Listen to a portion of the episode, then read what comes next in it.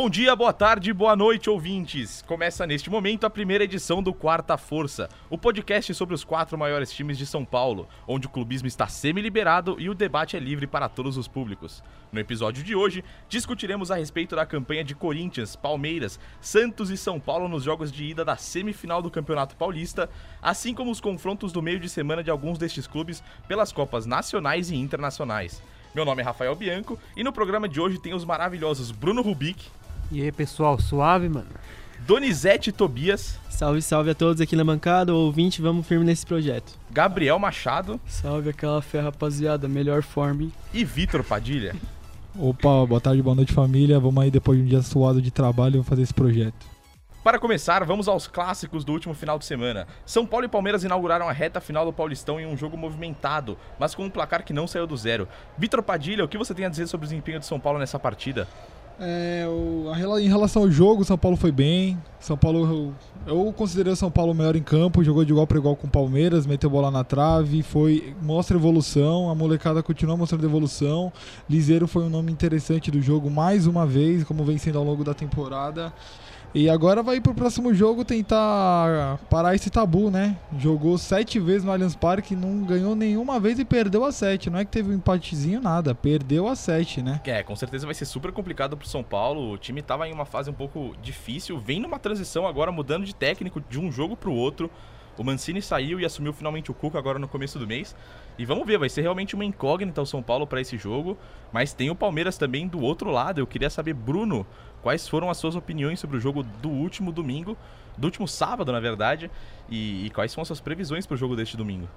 Não, então, o pessoal lá do que tava narrando o jogo falou que o jogo foi ótimo, que foi, não sei, acho que eles viram outro jogo, não é possível, porque o jogo não foi bom para mim, na verdade. O primeiro tempo foi até um pouco mais agitado, mas no segundo tempo não teve jogo. Toda hora que era contra-ataque pros dois times, alguém fazia falta, tomava cartão amarelo, teve pouca chance de gol. O Dudu foi destaque para variar de novo, o Davidson pouco efetivo lá no ataque. Espero que o próximo jogo Palmeiras proponha um pouco mais do jogo, que esperou bastante São Paulo e enfim, acho que a tendência é que jogando no Allianz Parque com a torcida ao seu lado, o Palmeiras vai tentar atacar mais. Porém, o, pelo que eu pelo que eu acompanho os noticiários, o principal personagem não foi nem um jogador, né? Continuou sendo o VAR. Mais uma vez, o Exatamente. VAR foi destaque no jogo. Com, para mim, acertou em anular o pênalti do Reinaldo no Dudu, porque não foi pênalti. E mas teve a demora, né? Um minuto e meio ali do árbitro na casinha é complicado, né? Tem sempre a polêmica, né? O Palmeiras ainda tá enfrentando alguns problemas aí para aceitar a utilização do VAR no campeonato. Uh, o lance do Dudu realmente é complicado. Tem quem acha que foi pênalti, tem quem acha que não foi pênalti, mas mesmo quem acha que não foi pênalti fica reclamando assim da utilização do VAR e reclamando da não marcação, o que eu acho muito estranho, mas tudo bem. Aqui na bancada alguém acha que foi pênalti? Qual, qual a opinião de vocês? Eu mesmo sendo palmeirense também acho que não foi pênalti. Boa, Brunão. Nada. E o São Paulo também teve uma semana animada fora de campo também, né, Rafael? Essa semana já. Com certeza, semana de movimentação no mercado, é, né, Padilha? A diretoria vem ativa aí no mercado, já anunciou Alexandre Pato como a estrela do time e também fechou as contratações de Tietê e anunciou ontem à noite a contratação de Vitor Bueno, os dois a pedido do técnico Cuca. E ainda, ainda rolam as soltas que o São Paulo acompanha a situação do jogador Otero, que pertence ao Atlético Mineiro e estava no futebol da Arábia. É, a semana também ficou marcada, como você falou, o Cuca assumiu, o Wagner Mancini virou diretor técnico, né? Continua sendo diretor técnico. E o Cuca, como se sabe, não assumiu em fevereiro por causa de problemas de saúde, vai assumir agora contra um ex-time. Será que vem vitória por aí? Eu acredito que sim, hein? Tô confiante. É, vamos ver, né? Esses, esses reforços ainda não podem atuar pelo, pelo Campeonato Paulista, eles vão poder só a partir do brasileiro. Mas certamente dá uma mudada ali, né, no, no ânimo do clube, novos jogadores, novas peças, novas esperanças também. Eu acredito que o São Paulo não para aí no mercado, vem mais por aí. Que isso. Vamos ficar de olho então aqui no Quarta Força para saber as novidades do São Paulo. E vamos de olho então no próximo clássico que também rolou no final de semana, a outra semifinal, o primeiro jogo, Corinthians 2, Santos 1 na Arena Corinthians. Jogo complicado, jogo difícil ali, dois gols logo no começo, o empate, depois o Corinthians conseguiu ampliar o placar, o placar depois de um erro. E é, veio em vantagem agora para o jogo de volta. Donizete, o que você tem a dizer da atuação do Corinthians no jogo de ida? Então, para mim foi um, um jogo bem emocionante mesmo. É, Corinthians ali já começou logo no início do jogo, já, já fez um gol, mas não durou muito a vantagem, tomamos um empate ali. Pra mim, numa, numa falha do Cássio, que nessa saída de bola era, é meio complicado mesmo. Mas a gente soube jogar contra o Santos ali, a gente claro que tomou uma pressãozinha, atacamos também. Mas eu acho que o time foi, foi bem. De novo apareceu o nome do Carilli em clássicos. Né? Agora são aumentando os números dele na, de vitórias e mantendo mais uma sequência sem perder em clássicos. É, o, cara é muito bom mesmo. E uma coisa que eu senti, que eu queria colocar aqui na mesa também, é que o Manuel, cara. O Manuel, pra mim, ele jogou bem, ele vem numa crescente interessante. Ele tá me lembrando bastante os. Não longe de compará-lo, né? Óbvio. Mas no começo, o Gil, quando chegou, ele tava. Chegava uma bola, era sem, sem exagero, ele afastava mesmo. E o Manuel tá, tá indo por essa linhagem agora de. Você tá, tá vendo. Tá sendo muito comum de ver o Manuel sem, sem brincadeira ali atrás. A bola tá chegando, ele tá afastando e eu acho que isso é o primeiro passo pro cara ter ganhar uma confiança e tudo mais. Ele tá indo bem. Fez o gol ali e acho que para mim foi um dos nomes do, do jogo, assim. Você já considera a zaga do Corinthians confiável nesse ponto da temporada, Donizete? Você aprova Henrique, Manuel? Cara, nem um pouco. nem por um quê? Pouco. Mas por quê? Então, o Manuel ele tá numa crescente, tá, beleza, mas ali o Henrique, irmão, não dá. Henrique, você vê Henrique Irmão, não dá. Não dá. É, situação Já resume bastante. É, é, aquela história, o Manuel tá na crescente, mas na crescente de muito ruim pra ruim, né? exatamente, exatamente. Não, mas acho que a gente tem que destacar a força de superação dele, a vontade pra jogar. Ele deslocou o ombro duas é vezes na partida. Esse cara, pelo amor de Deus. Continuou jogando e, e, jogou bem. Eu também acho que ele jogou bem, ele foi bem seguro, não quis saber. Bola pro mato que o jogo é de campeonato. Exatamente. Gritar, chamar a torcida aí. É sangue no olho, né, galerinha? É sangue no olho. Foi uma partida Bota bem interessante na lateral, mesmo. isola. E Caça, diz pra. Caça não, né? Gabriel Machado, também conhecido como Caça aqui internamente. Uh, diz pra gente por que, que o Santos não conseguiu penetrar muito bem e efetivamente essa defesa com o Henrique e Emanuel. A verdade é que o Santos não jogou, né? Mais uma vez, tendo dificuldade de jogar contra esse time do Corinthians, que preenche muito bem os espaços do meio de campo ali, um meio de campo muito forte com o Júnior Russo e o Ralf. O Santos não conseguiu criar e a criação, que é o ponto principal do time, que é cadenciar, tocar a bola, colocar no chão, não funcionou. Tanto que a maioria das jogadas foram de bola parada, escanteio, falta lateral ali, cruzamento com os zagueiros. Luiz Felipe subiu bem uma bola, o gol foi no escanteio com falha do Cássio. O Santos não criou, não jogou. Carlos Sanches não apareceu. O Pituca idem. Cueva muito mal na função de falso 9, não funciona. E o Santos precisa de um centroavante e o, foi anulado mais uma vez tanto quando o Corinthians marcava a saída de bola do Santos, que é um dos pontos principais, ou quando o Corinthians ficava mais atrás, com as linhas mais atrás, tentando esperar um pouco o que o Santos ia fazer. Nos dois momentos o Santos não conseguiu criar e vamos ver o que acontece segunda-feira, mas esse jogo foi muito fraco, mas eu confio no trabalho de São Paulo. Outro ponto também que eu queria destacar ali é o, a partidaça que o Cleison fez. O Cássia falou do que, que, o, jogo, que o jogo tava bem travado ali, saindo bastante em, em bola parada e tudo mais. E o, o segundo gol do Corinthians saiu ali no, numa, no erro defensivo do Santos, né? Eu não entendi até agora aquela assistência que o Luiz Felipe deu pro Cleison.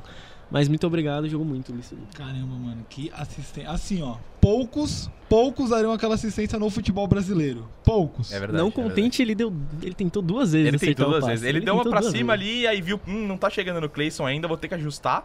Aí jogou pra lateral ali e só viu o menino se consagrar. Grande jogada do Cleison, de fato. E vocês sabem se o, se o Vitor Ferraz já, já marcou a consulta dele ali nas costas? Que eu acho que ele deu uma entortada ali, né? Deu, deu uma entortada, né? é, vamos ver aí, vamos ver Perguntar se, se ele vai... aí, tem notícias da bola aí do Santinhos? Como é que é? Como é que é? tem... Chegou? Notícias não, porque o Santos trabalha no sigilo, né? O que, o que acontece é que o Santos está procurando um 9 urgentemente, uma carência do elenco. Ricardo Oliveira não vem, de forma alguma. O, não conseguimos valores com ele, nem liberação com o Atlético. Pro, dizem que está vindo Allan Kardec, mas também fica muito no campo da suposição. São Paulo também pode estar trazendo um 9 por conta própria. A verdade é que a janela se encerra hoje, o Santos está atrás de um centroavante e não sabemos, não se sabe qual o procedimento. Sabe-se que o Allan Kardec rescindiu com o clube da China e veio a São Paulo, publicou até um stories lá dizendo alguma coisa sobre pescaria que ninguém entendeu muito bem, que poderia ser aí uma indireta, não sei. Mas o Santos não tem negociações avançadas com ninguém. e precisa de um 9 e tá tentando trazer um 9. Agora, 4 de abril, fecha a janela dia 5, 10 para 6, o Santos tem menos de 5, menos de 5, 6 horas para trazer um 9 de respeito lá de fora, se quiser trazer alguém lá de fora. Eu acho que essa solução tá aqui dentro. Não vai dar. Lá fora não dá mais. Provavelmente, provavelmente. Eu indico o Miguel Borja, se tiverem interesse aí, Que tem um isso, aí ótimo centroavante. isso. Mas eu queria falar aqui de uma movimentação interessante do Palmeiras que surgiu hoje, antes de dar uma sequência aqui pra falar do jogo deles na Libertadores. O Davi Luiz começou a ser sondado no Palmeiras. Informação de Jorge Nicola, né? A gente não sabe da procedência correta. Não gosto. Zagueiro pipoca. Não faz meu tipo. De- Achei que você não gostaria é, do, do Nicola. Do Nicola, você gosta? É, Jorge Nicola aqui, meu grande abraço e. Porra, mano. Respeitar Desmentido. nossos colegas jornalistas aí. A informação inicial seria de 10 milhões de euros pro Davi Luiz, que acaba que tem seu contrato encerrado com o Chelsea agora na metade do ano. E assim, pra mim é uma contratação extremamente interessante, porque pro nível do futebol brasileiro ele tem muito a adicionar. Talvez em nível europeu ele não está lá em altíssimo nível, não sei se consegue novamente uma atuação de seleção brasileira, e este foi justamente o motivo que ele recusou a primeira o primeiro avanço do Palmeiras, né? Ele quer ainda jogar pela seleção brasileira e por isso acredita que na Europa ele tem mais chances disso e não no Palmeiras. Mas você acha que seria uma contratação interessante, Brunão? Não, então, tendo em vista o nível da zaga do Palmeiras atual, seria um jogador até que interessante. O problema são os valores, né?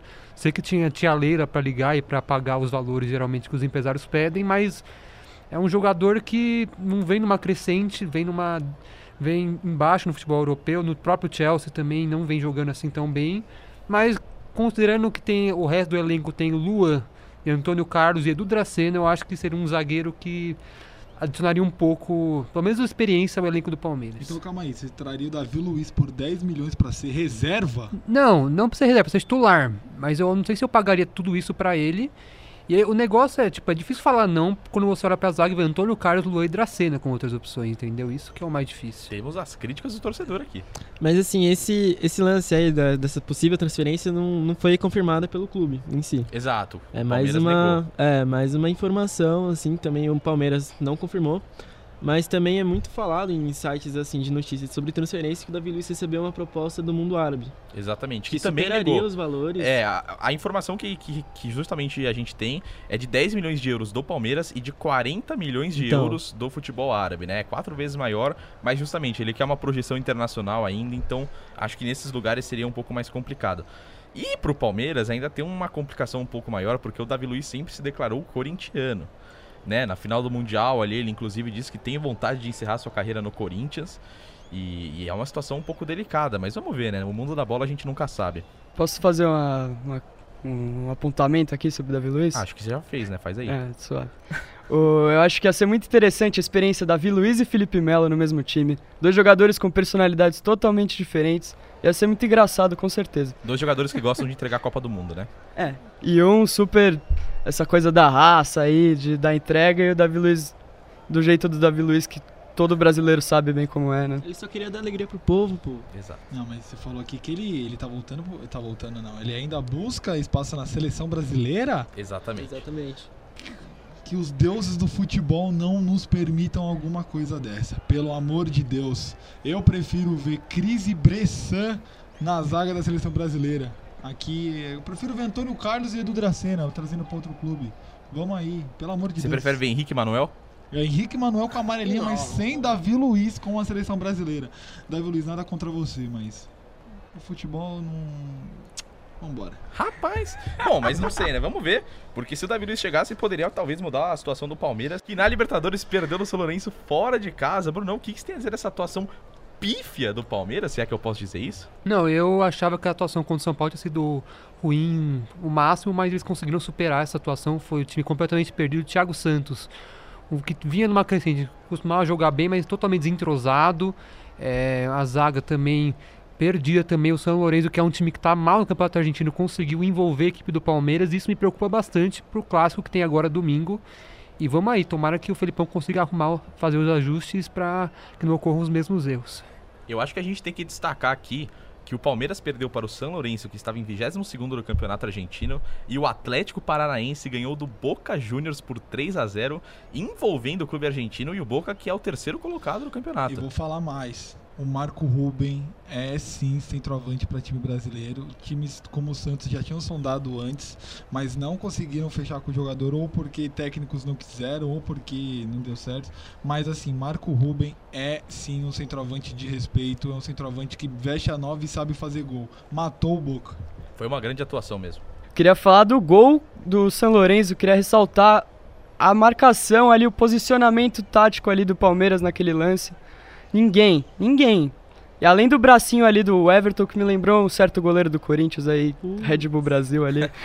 Grande Júlio César. Aí pegou na ferida. Não, Não, mas mas, ele é o, o Antônio Carlos ali tava naquele ritmo, né? Churrascão ali, depois de umas cinco escolzinhas, É, ele tá marcando. sempre assim, né? Parece que Cinco- todo jogo ele é assim. paga nós, né? Tava na Argentina, ele tava curtindo um tango já, né?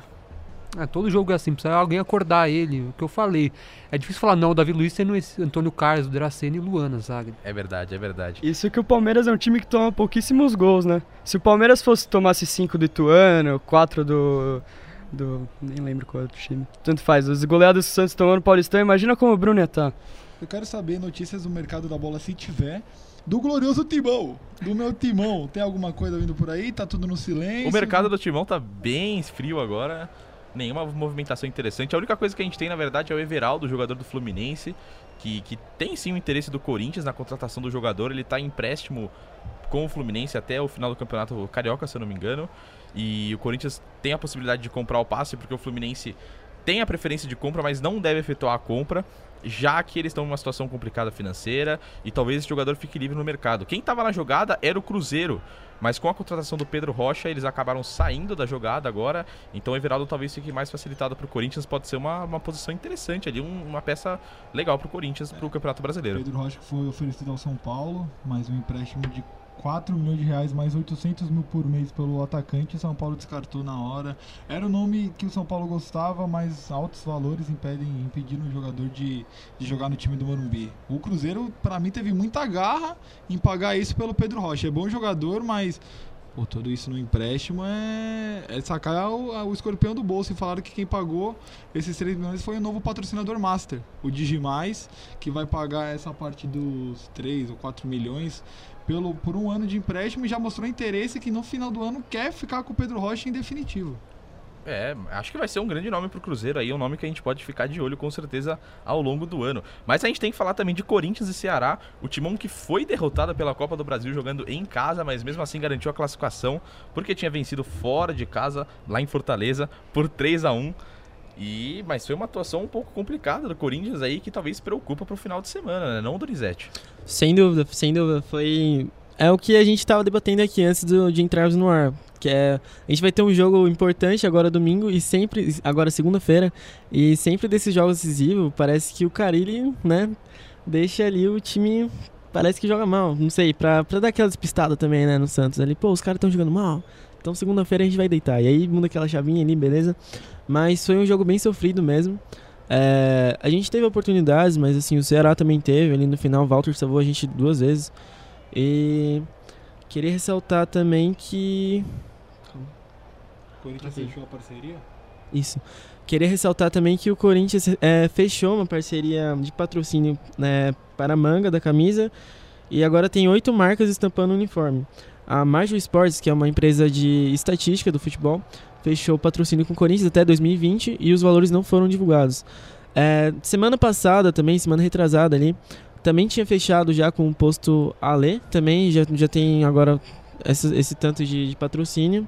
E estreou agora o- esse último patrocínio no jogo contra o Ceará. Tá ficando colorida a camisa do timão aí, daqui a pouco não vai dar nem pra perceber mais o preto e branco da camisa.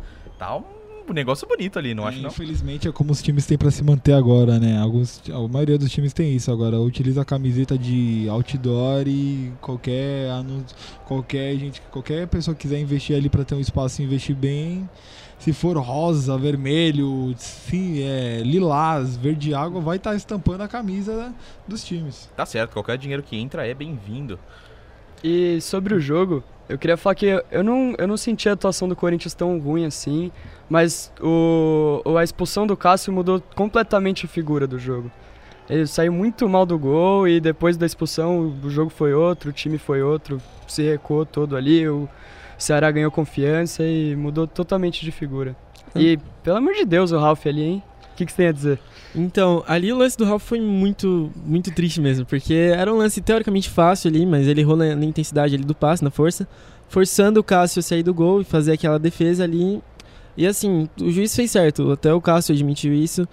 E logo depois da expulsão, assim, depois do jogo, o Carilli ele deu uma entrevista falando que ali depois da expulsão ficou evidente que o time sentiu o cansaço, o, o cansaço do, das condições de partida e tudo mais. E aí eu pensei, então, pô, roda o time, saca? Você tem, tem jogadores, você tem elenco agora. Você, você podia ter colocado o Pedrinho, o Bozelli, você podia ter colocado também Matheus Vital, você podia ter colocado outros jogadores ali no meio campo. Podia ter testado também Bruno Mendes, podia ter dado poupado um pouco o Henrique, experimentar uma zaga nova que nunca havia jogado junto. É... Mas é isso, o Corinthians jogou bem assim também. No, no, começo a gente meteu uma bola na trava ali com o Cleison, a gente teve chances de, de abrir o placar antes.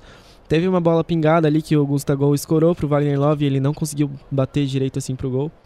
Mas foi um, foi um jogo bem parelho assim também, o que não é bom, porque você jogar contra o Ceará em casa, com todo respeito, assim, você tem que vencer, sabe? Você tá jogando em casa, você tá defendendo uma invencibilidade de 13 jogos.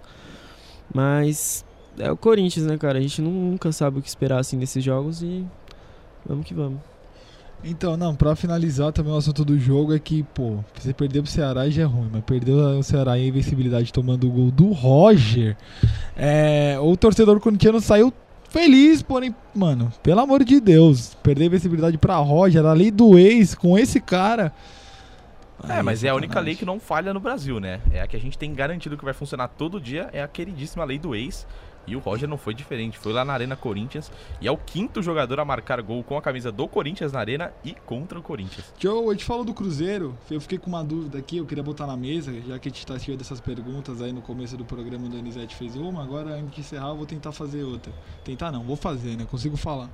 É, vocês acham que o Rodriguinho já voltou e já tá melhor que o Arrascaeta? Ele serve mais pro Cruzeiro que o Arrascaeta, o Rodriguinho? Para mim, sim. É, é complicado, né? O Arrascaeta ali no Cruzeiro, no começo, ele não jogava todos os jogos. E aí, depois de um tempo, ele foi ganhando a confiança, entrava de vez em quando como reserva. Mas ele, ele ganhou grande destaque, né? Mas ele tem um grande problema, o Arrascaeta, ao meu ver, que é que ele não encontra um jeito certo de jogar, ele não sabe uma posição definida. E agora no, no Flamengo ele tá tendo essa dificuldade, na própria seleção uruguaia, durante a Copa do Mundo, ele teve essa dificuldade de não saber onde jogar, não encaixar no esquema ali. E o Rodriguinho não, o Rodriguinho ele chegou, já entendeu a posição dele, já sabe onde ele vai jogar, já sabe o que ele tem que fazer e com isso tá rendendo muito bem. Ele marcou dois gols na partida, na verdade, né? Um tava impedido e foi um baita gol de esquerda e depois também o outro gol que ele dominou bonito de direita e deu uma cavadinha de esquerda. Então tá jogando bem o menino Rodrigo aí, saudades, volta pro timão. Cruzeiro vem bem, é o melhor time do Brasil na minha opinião. E também esse, esse é o diferencial do, do Arrascaeta não ter uma posição fixa e até agora não ter se encontrado no Flamengo, tá comendo banco ali. E o Rodriguinho ter essa posição fixa e já ter, ter feito sete gols em nove jogos, né? Acho que essa é a, a marca dele. E para mim esse é o diferencial, porque o Rodriguinho chegou, vestiu a camisa do Cruzeiro e parece jogar lá, cara, muito tempo. É Parece. É verdade, é verdade. Mas eu acho que é muito cedo ainda para apontar como melhor que o Arrascaeta. É, com certeza. O Arrascaeta tem muita história no Cruzeiro, né? Foi muito decisivo ano passado, campanha da Copa do Brasil ali. Mas o quanto tem alguns jogos pontuais no brasileiro. Neves? O quanto é, você te deve ao Thiago Neves? Sem dúvida. Mas ele, ele se encontrou, tanto que foi vendido por 60, 60 milhões, é o jogador mais caro da história do Brasil aí. E é muita grana para ficar no banco do Flamengo, né? Mas vamos voltar aqui para São Paulo.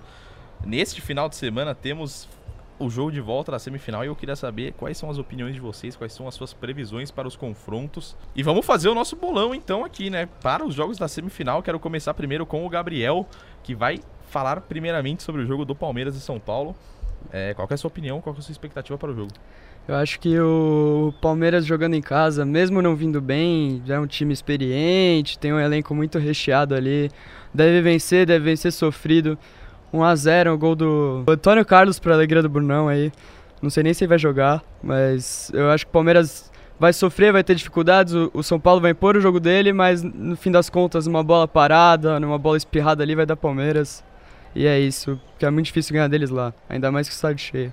Eu acho, na verdade, eu tenho uma posição um pouco contrária ao, ao Gabriel aqui, que o Gabriel falou que o São Paulo vai propor o jogo, mas eu não acredito muito. O Mancini não tem muito essa característica.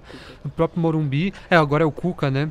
Mas o Cuca também ele nunca teve essa característica de propor o jogo. É, o Palmeiras também não ia muito bem. Eu acho que o Palmeiras vai acabar sendo ser no Palmeiras, né? Vai ser no estilo Felipão mesmo, muita bola na área, muita jogada ensaiada. Eu aposto meu palpite é 1 a 1 pênaltis e nos pênaltis eu vou, vou de Palmeiras. É uma bucha ali pro Cuca, né? Vai estrear já pegando o Palmeiras ali no Allianz. É... Clássico nunca, é, nunca é fácil de prever. Até porque o São Paulo também nunca ganhou ali no, no Allianz, mas agora tá vindo numa fase boa, jogou bem ali no Morumbi.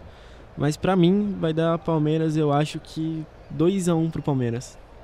É, eu acho que pode até acontecer uma reviravolta aí. Eu acho que tem coisas novas para acontecer. Se eu fosse o Cuca, eu não assumiria agora. Segundo jogo de uma semifinal, vai ter que ajustar o time. Pelo que eu acho, né, ele não vai mudar nada em que o Mancini estava fazendo, até porque nem tem tempo para isso. Então, pela crescente do São Paulo e pela decrescente do Palmeiras, eu vou contra a mesa e vou apostar 2 a 1 São Paulo, a primeira vitória no Allianz Parque e a classificação de São Paulo para a final do Campeonato Paulista. É uma coisa que a gente deve, deve levar em consideração também é que o Cuca, pelo histórico, os primeiros jogos dele em cada time, geralmente ele costuma perder esses jogos. No Palmeiras perdeu os cinco primeiros jogos, no Atlético também.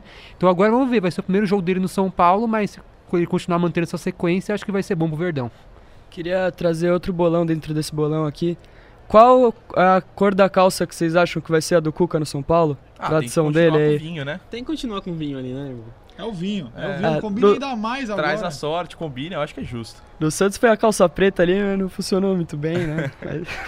Bom, eu aposto em um 1x0 para o São Paulo. Eu acho que vai ser jogo de reviravolta total. Mesmo com grande dificuldade, mudança de técnico e tal, o São Paulo vem numa crescente muito boa. O Palmeiras tá com dificuldades nesse começo de ano. E, e não sei, eu acho que o São Paulo tá chegando na hora aí de talvez brigar por títulos. Tá investindo legal, acho que vai ser um ano bom pro São Paulo e eu aposto em 1x0. É aquela coisa, tabus foram feitos para serem quebrados, é? Exatamente. Virando a chavinha, temos depois na segunda-feira, a partir das 8 horas da noite, Santos e Corinthians no estádio do Pacaembu. O jogo que já tá com ingressos praticamente lotados ali. Já tá esgotada, na verdade, a informação que chega. Vai ser um caldeirão o estádio do Pacaembu para apoiar o Peixão. O primeiro jogo foi 2 a 1 pro Corinthians na Arena. E agora o Santos tem que reverter esse resultado. E vamos ver como é que vai ser a situação. O que, que você tem a dizer, Padilha?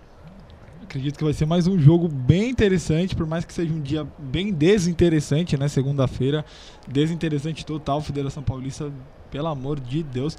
Mas enfim, é, eu acredito que o Carilli vai continuar sendo o Carilli em clássico, vai fechar o time, vai sofrer, vai deixar três corintianos com ataque cardíaco, vai fazer aquele 0 a 0 e vai sair para final. Minha final do Paulista então é São Paulo e Corinthians. Bom, pra mim eu vou nessa mesma linha do Carilli continuar sendo o Carilli. Vai ser um jogo bem difícil por ser meio que muito fora de casa pro Corinthians. Tá, tudo bem, o Pacaembu, a gente jogava ali antes. Mas está lotado de torcida única e o Santos teve- fez esse feito aí de esgotar os ingressos. Vai ser bem caldeirão, bem difícil, mas ainda assim eu acredito numa vitória de 1 a 0 do Corinthians, mas não aquela fácil, a gente tomando, tomando bastante pressão o jogo inteiro. Então, acho que o jogo vai ser bem ao estilo Corinthians. O Corinthians vai, acho que, sofrer um pouco nesse jogo, até pelo estilo de jogo do Carilli e do Sampaoli, né? O Carilli deve fechar a casinha lá do Corinthians, o Sampaoli deve ter a bola, né? Eu vou apostar 1x0 pro Santos, vai pros pênaltis e vai passar o Corinthians, que o Corinthians com o Carilli nos pênaltis esse ano tem ido muito bem. Acho que tem grande chance de vencer. Queria trazer uma informação complementar aqui. Não só vai estar lotado o Pacaembu, quanto foram disponibilizados 2.500 ingressos a, a mais do- da lotação. Então serão 40 mil pessoas no estádio do Pacaembu, maior público do Santos em, sei lá, Na Desde vida o- inteira. história. há uns 10 anos aí, eu não sei, mas provavelmente. E o Santos dá as cartas pra esse embate, né? A torcida tá bem empolgada, o Santos vai vir com tudo, vai vir disposto. Eu acho que é um jogo pro Rodrigo, é um jogo pra jogada individual. O Rodrigo não, não deve jogar, mas o Santos vai pra cima, vai com tudo, vai ter a bola. E meu palpite é 2 a 0 Santos, um superioridade aí, vai acabar encontrando os espaços e um pouquinho de clubismo também, mas acontece. Só pra gente encerrar, tivemos três finais diferentes aqui, hein? Uma, a primeira minha, São Paulo e Corinthians. A do Bruno e a do Donizete. A do Bruno e a do Donizete foram É, Palmeiras e Corinthians. E agora temos São Paulo e, Pa- e temos Santos e Palmeiras. Co- Como você vai fechar, Rafa? Eu vou fechar também com São Paulo e Corinthians, que foi o que eu apostei no começo. E eu acho que não tem como o segundo jogo. É, é jogo do Carilli, é jogo de mata-mata, é jogo que o Corinthians gosta de jogar.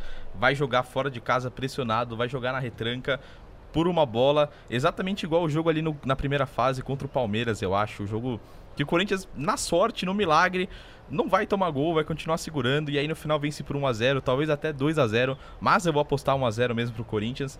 E acho que o Timão passa pra, pra final do Paulistão e teremos Corinthians e São Paulo em uma final inédita e super interessante. E antes de encerrar aí, vamos falar do, do jogo que importa, né, dessa rodada, dessa quinta-feira à noite. Santos e Atlético Goianiense pela primeira rodada da Copa do Brasil. Santos vem poupando alguns jogadores, mas Cueva titular de novo. Eu Tenho minhas, minhas dúvidas, meus, minhas raivas aí. Mas é isso. Quanto que, que vocês acham que vai ser? Acredito que a mesa inteira vá de Santos. Oh, pelo amor de Deus. Eu não sei não, hein? É, jogo complicado, Copa do Brasil. Acho que dá pra rolar até um empate, mas acho que não deve ser, no geral, a série difícil pro Santos. É o primeiro jogo ainda, depois decide em casa. Acho que dá pra rolar um empatezinho de 0 a 0 tranquilo nesse jogo. Depende de como o São Paulo entrar. Se ele estiver pensando na final, talvez o Santos entre sem muita motivação. Mas se for com um foco total pra esse jogo, dá pra, dá pra fazer um placar até elástico, sim. E vamos então ficando por aqui com o primeiro quarta força. Grandes expectativas para a final. Vamos ver como é que serão os jogos da semifinal do Campeonato Paulista e semana que vem estaremos de volta para discutir todos os jogos e também fazer a nossa previsão. Espero que vocês tenham gostado e eu queria deixar aqui o meu agradecimento e também me despedir de todos. Tenham todos uma ótima noite. Boa noite aí pra geral. Obrigado por ter ouvido a gente aqui. Espero vocês na próxima. Tamo junto. Fica nosso agradecimento aqui para toda a audiência, também para essa bancada recheada de craques. Muito obrigado a todos por terem nos ouvido. Obrigado, gente. Tamo junto aí, rapaziada. E agradecimento aí pro Igor Davi pelo emblema, pelo logo aí, sei lá. Obrigado, obrigado, moleque. Mandou demais. Aqui é demais. brabo. Agradecimentos eternos aqui do Quarta Força. Um abraço. Tamo junto, valeu, tchau, tchau.